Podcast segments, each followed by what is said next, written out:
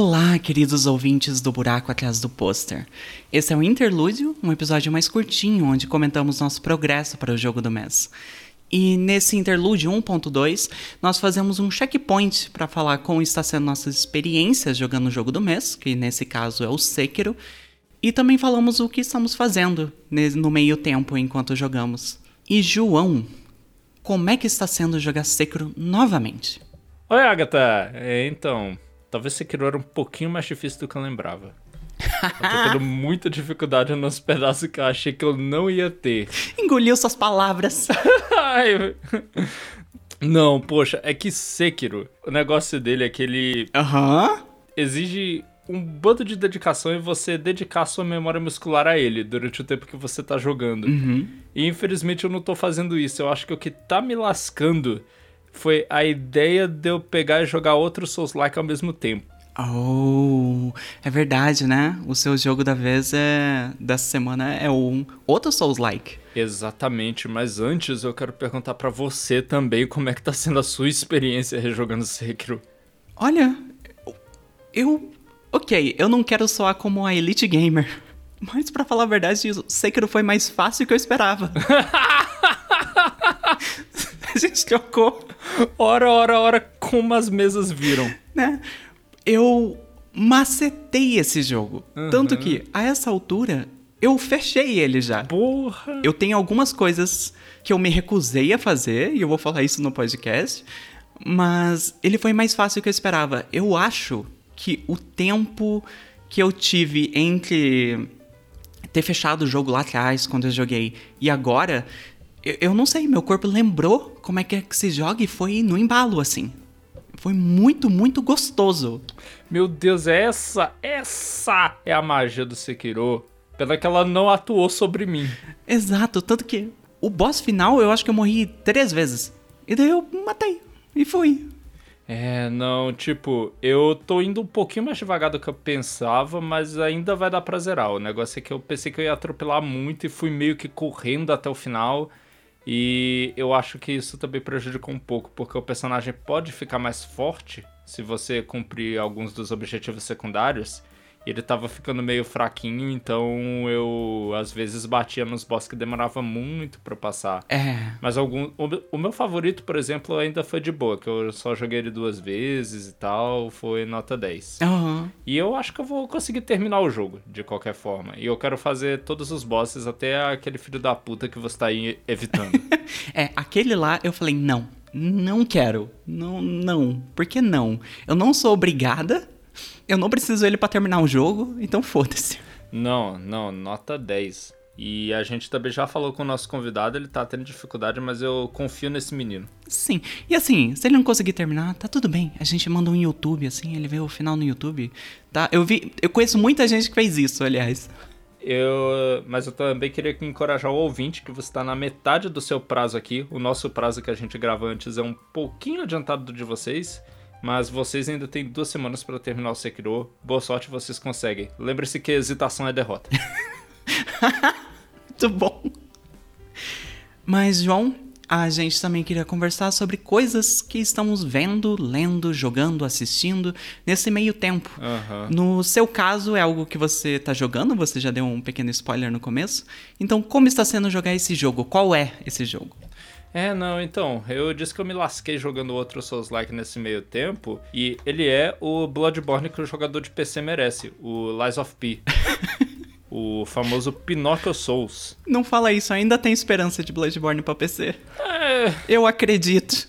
Eu, eu prefiro não ter esperança, eu prefiro ter, ter a surpresa de algum dia lançar e dizer, ah, que bom, Bloodborne pra PC, mas por enquanto vai rolar não. por enquanto que a gente tem a Lies of P que me surpreendeu com quanto que é um jogo que eu tô gostando pra caramba e quanto que eu tô intrigado com a maneira como ele tá contando a história dele. É, eu vi muita gente falando bem dele, muita gente. É porque ele é. Deixa eu explicar primeiro o que que é o jogo. Ele é um Souls-like inspirado bastante em Bloodborne, mas que dá suas. dá seus pulos pra fazer umas coisas de forma diferente e se tornar bastante único.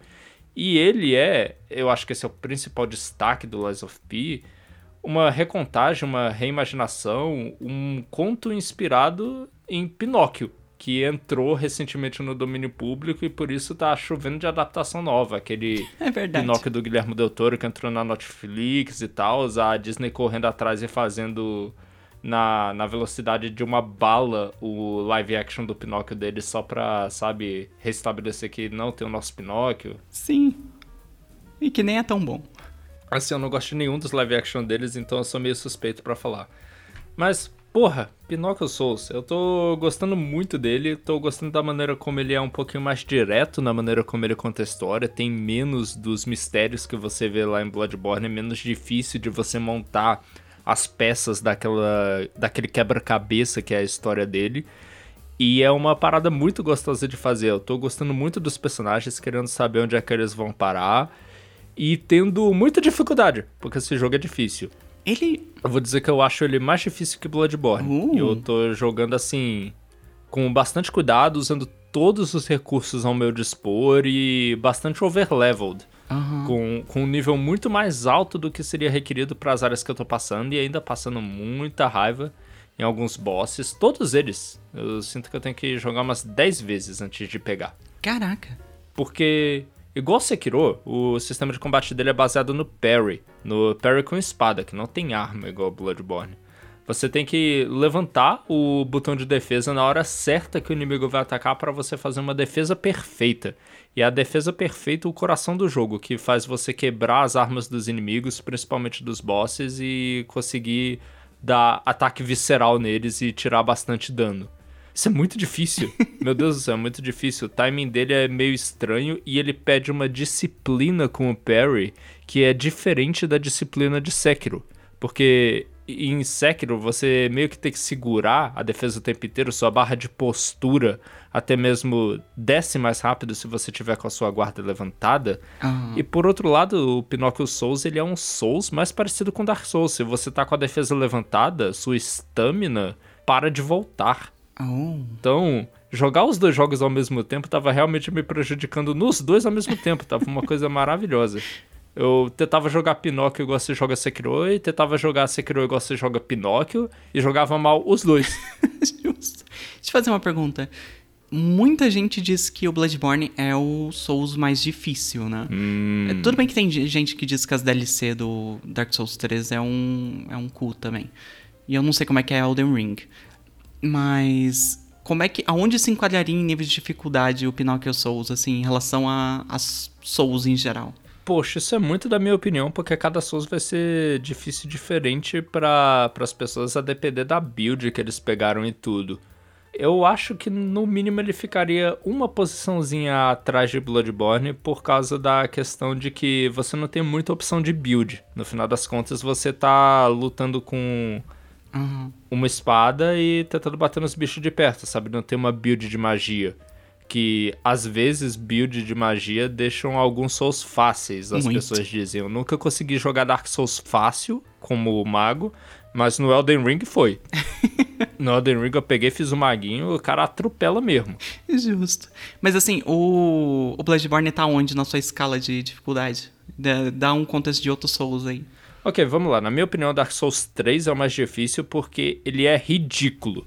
Como uma homenagem a todos os Souls, ele resolveu que tal a gente pegar todos os boss mais difíceis e botar no nível 11. Ele é o virado da, do Souls. É, meu Deus do céu. No Dark Souls 3 é cheio de boss que eu nunca derrotei sozinho e nunca desejo. Tem boss que eu nunca vou derrotar, ponto. Nem com ajuda, eu não quero aquilo na minha vida, sabe? O último boss do último DLC, o, o boss do primeiro DLC, que é a. Esqueci o nome dela, é Freya ou Priscila? Priscila é do 1. Mas ela é meio que inspirada na Priscila. É a Priscila da Shopping. Terrível, terrível, cara. Ela tem uma primeira fase difícil, depois você descobre que tem uma segunda, depois, surpresa, terceira fase. Ai, cacete, terceira fase em Souls. Ai. Então, só consegui com a ajuda de um amigo e não, não fiquei nem feliz depois de ter terminado. Eu acho que Dark Souls 3 é difícil e ainda é de um jeito muito chato, muito que não que não te faz se sentir recompensado. Depois vem o Bloodborne, porque algumas coisas lá do DLC também são de lascar, e depois o Pinóquio, depois os outros, ah, não, não pensei não. Mas em último lugar ainda o Sekiro. Ok, ok. É, eu, admito que minha que minha listinha estaria um pouco parecida com os que eu joguei. É, alguém que não jogou Bloodborne ou não tem experiência com Souls em geral, ainda é recomendado o Pinóquio? Ou ele precisa dessa experiência com outros, outros Souls-like? Nem precisa necessariamente ser Souls, né? Eu acho que não precisa. Eu acho que ele é até mais acessível no que ele fala bastante para você. Você tem esses recursos, use eles. Use seu braço, use os stats, use o ataque carregado, use a guarda perfeita, sabe? Uhum. E talvez até não conhecer outros Souls te desencoraja a adotar algumas posturas de gameplay que te prejudicam. Como insistir muito em usar só o ataque, sabe? Quando você tem outras coisas a seu dispor, uhum. não usar muito especial que o jogo quer que você use, sabe? É, talvez até seja positivo, mas ele é um jogo difícil. Justo. Se você já não gosta de Souls por causa do quesito dificuldade, não é o Pinóquio Souls que vai mudar a sua opinião. Ele ainda é bastante difícil. Justo, justo. Bom saber. Eu quero jogar uma hora. Eu só. Como eu acabei de sair de Sekiro, eu quero dar um tempo em jogos difíceis por um, um período aí. É, e quando eu sair de Sekiro, eu vou me dedicar a ele e eu acho que vai ser o último jogo, assim, grande que eu vou jogar antes do Alan Wake. Não que ele seja muito longo, é só que eu demoro com ele.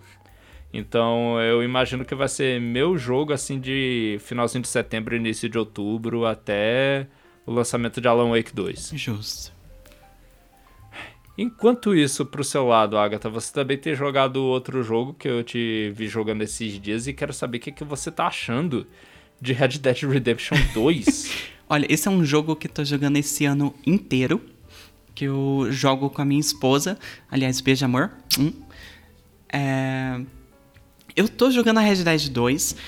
Eu joguei o primeiro lá quando saiu, que foi o que? 2010, João? Ai, eu não lembro do primeiro. O primeiro é um jogo que, principalmente quando eu olho o segundo, eu já não gosto mais dele. Pois é, assim, eu, eu joguei na época e nunca mais joguei. E eu não gosto muito de GTA em geral. Eu não consigo me conectar aos personagens. Eu acho tedioso você andar e fazer as missões na cidade. Eu acho todas elas meio iguais. E principalmente o que mais me afasta é o tom do jogo. Eu acho que ele tem um, um humor muito ácido, só que ele não pensa se aquele humor ácido está atingindo minorias ou não. E eu, eu espero que agora com as mudanças que a Rockstar está tendo, que o 6 seja melhor nisso, né? Mas é, ainda me afasta um pouco o clima que o GTA tem. Uhum. Mas o Red Dead 2 é engraçado porque, em certa maneira, ele é o mesmo jogo que os GTAs. Ele é muito parecido em mecânica, em a, o ponto a ponto, né, as quests que você ganha com GTA V, só que por algum motivo ele me atrai e GTA V não. Eu acho que é o mundo dele assim que ele constrói é muito rico e bonito e ter essa coisa meio eu vou viver essa vida no Velho Oeste. É algo muito ah, eu não sei, me pega num, num ponto assim que eu não consigo explicar direito. Eu, eu gostaria de perguntar se você não acha que isso também se deve ao elenco do jogo, porque eu lembro que são personagens que eu gosto muito, que eu lembro até hoje. São! Até os personagens que eu acho, tipo, meu Deus, esse cara, vai tomar no cu esse cara. Eu, eu, eu amo odiar ele, sabe? Tipo, Maika. Beijo, Maika, quero que você morra. Mas ele é um personagem que é muito bom de você ver na tela. Você vê os personagens na tela assim nossa, é, é, incrível. Eu acho que realmente o elenco dele carrega, sabe? Ele tem uma história cativante que eu acho que é diferente do GTA. É, eu realmente acho que ele foi mais pro lado sério. Ele queria criar uma história que tivesse uma carga emocional um pouco maior. Sim. Aí só de vez em quando parece que aparece aquele DNA do GTA com umas missões, tipo, muito zoeira, do nada, que parece mais uma comédia do que a história séria de Velho Oeste que eles estão querendo contar. E mesmo assim o tom tá, tipo, uns levels abaixo. Não é o nível zoeira que o GTA tem. É um negócio. É uma zoeira, mas é um pouquinho mais leve. Uhum. Mas esse jogo é engraçado porque. Às vezes eu odeio ele. Eu odeio. O que exatamente? Porque ele se propõe, é algo na visão do jogo, feito desde o começo, ele se propõe a ser um jogo extremamente realista em todos os seus aspectos de gameplay. ele. Você tem um. Você não tem um medidor de fome como em jogos survival, mas você tem que comer de vez em quando, você tem que tomar banho para ganhar uns status, você tem que andar de cavalo de cidade em cidade para você conseguir fazer as quests, e é um tempo longuinho, é tipo uns 5, 6 minutos para andar de cidade em cidade, dependendo do seu cavalo. Uhum. Você tem que limpar suas armas, você tem que é, fazer uns trabalhos de vez em quando. O jogo de poker é igualzinho um jogo de poker real. Então, tudo que ele se propõe em gameplay é extremamente realista. Só que isso, às vezes, é tanto, tanto, tanto que acaba irritando muito. Eu não sei quantas vezes já eu tô no meio da cidade e eu, sem querer, subi num cavalo que não era meu e eu imediatamente fui perseguida pela polícia. E daí eu matei umas pessoas e eu tava com uma bounty de, sei lá, 200 dólares na minha cabeça, que no jogo é muito. Uhum. E a cidade inteira tava me perseguindo, sendo que, sei lá, eu só queria ir lá cortar o cabelo. e um monte de vezes eu tava fazendo carinho no meu cavalo e eu quase dei um soco nele, porque é o mesmo botão. Maravilhoso esse jogo, meu Deus do céu. E isso me irrita muito. Tem vezes que eu queria literalmente tacar meu controle na parede, assim, porque, tipo, Cara, isso é injusto. Esse jogo, você não precisava, você podia ser mais amigável com o usuário que tá jogando o seu jogo. Mas não, é uma decisão que eles têm de manter tudo super realista. E isso acarreta em. Sei lá, eu acho que eles têm um quinquilhão de botões é, de ações de contexto que são nos mesmos botões. Que nem eu falei, de fazer carinho no cavalo e dar soco é o mesmo, sabe? Ah, eles têm a boa e velha mania de ter uma função do botão apertando e outra função segurando. É, só que é muita coisa. É muito fácil você tá querendo fazer uma coisa e fazer outra. Uhum. E algumas vezes eu já pensei em desistir desse jogo. Só que ele tem algo nele. Algo que eu não sei. Um tempero, assim que enquanto eu tava fora do jogo, eu tô pensando nele. Eu tô pensando, nossa, eu podia ir lá pegar uns animais lendários, né? Nossa, a cabana tá precisando de uns upgrades, eu posso caçar uns bichos para fazer isso. Nossa, eu posso ir lá pescar um, um, uns peixes e tal. Uhum. E eu não consigo parar de pensar nele enquanto eu tô fora dele. É é bruxaria, sabe? É, realmente. Esse é um jogo que eu já tinha jogado, porque na época dele eu comprei no lançamento pro PS4, terminei ele, gostei muito. E esse aspecto que você destacou exatamente foi muito controverso na época. Porque era muita gente dizendo, não, isso é uma decisão deliberada, as coisas serem tão demoradas, e outras dizendo, foda-se, é ruim. Sim. E, pô, também no final das contas, o, o jogo parecia que me pegava por essa magia mesmo. Me dava muita vontade de voltar a ele, voltar a jogar ele para descobrir onde é que ele ia dar, para engajar um pouquinho com todos esses sistemas que ele apresenta para você e tudo. Ele é, é. É um jogo muito legal, ele é apaixonante. No final das contas, eu acho que é, assim por enquanto, o melhor jogo da Rockstar. Eu concordo. Eu também acho que é o melhor jogo da Rockstar. Eu não joguei Max Payne 3 ainda. Algum dia eu jogo. Uhum. E tem algo que um amigo nosso falou para mim no privado também, que é o, o, o, Nuvem, beijo Nuvem. Ele falou que é o jogo mais imersivo que ele jogou também, porque é um mundo tão rico e tão cheio de detalhes, e muitos desses detalhes estão nesse realismo que o jogo colocou, que você se sente naquele mundo, você quer viver aquilo lá. E, e realmente é. eu acho que isso puxa. Porque tem vezes que eu e a Amanda, né, a minha esposa, literalmente a gente ligou o jogo, a gente jogou umas 5 horas e as únicas coisas que fizemos foram: a gente foi pescar e depois a gente foi pra cidade e ficou jogando poker por uma hora inteira. E, tipo, e foi divertido. Uhum. E é diferente de outros jogos que esses minigames, essas coisas são tediosas e chatas. Nesse não, parece que faz parte de você viver naquele mundo, assim. Então, eu não consigo dar, né, tirar o crédito de quem fala que esse jogo é ruim. Porque realmente ele é muito específico e é muito deliberado nas coisas que ele quer passar para você, a mensagem que ele quer, o, as decisões de design. Mas se ele pegar com você, ele é uma experiência mágica, sabe? Uhum. Então você recomenda Red Dead 2 aí para os nossos ouvintes? Eu recomendo você emprestar de um amigo jogar para ver se você gosta. Porque é, é muito 880. Ou você vai amar ou você vai odiar o jogo. Então eu não consigo recomendar do nada assim. É tipo, empresta, testa um pouquinho. É, vai numas Bahia com navios com caveira aí, testa um pouquinho, vê se você gosta. N não pula de cabeça. Pô, eu tentei pegar uma dessas cópias aí para rejogar ele no computador, agora que eu tinha um computador novo, só que ele ficava dando crash, aí eu desisti. Puta merda, isso é triste. Muito triste, nossa. Não, e, e também que a história é um dos enormes motivos pelos quais você quer voltar, e eu já sabia onde ela ia, e eu ficava só pensando em todas as tarefas repetitivas e chatas que eu ia ter que fazer nesse caminho para ver aquela história de novo, e eu pensava, hum, acho que eu não quero jogar de novo não, eu tô perfeitamente satisfeito com a primeira experiência, quando todas essas coisas eram novas e legais. É, eu acho que isso faz parte do jogo também. Pensando agora, eu não sei se eu rejogaria ele, por causa que você ter surpresa para onde a história tá indo e como às vezes uma subquest se interliga com a main quest, é, é faz parte daquele mundo. Você rejogar já sabendo tudo, eu não sei. Eu não sei se me pegaria tanto, sabe? Uhum. Bom, mas é isso aí. Boa sorte. Espero que você termine pra gente falar mais depois do Red Dead e talvez até com spoilers da, da história, porque ela é muito legal de discutir o que acontece. Exato. E eu tenho coisa a falar da história. Tem uns pontos que eu acho muito bom e uns pontos que eu acho zoado. e é isso, então. João, alguma última coisa que você quer citar que você está fazendo? Ou última recomendação? Não, eu, eu quero citar que eu cometi crimes, que eu... Perdoa-me, pai, porque eu pequei. Eu comprei Rimworld, que tava em promoção.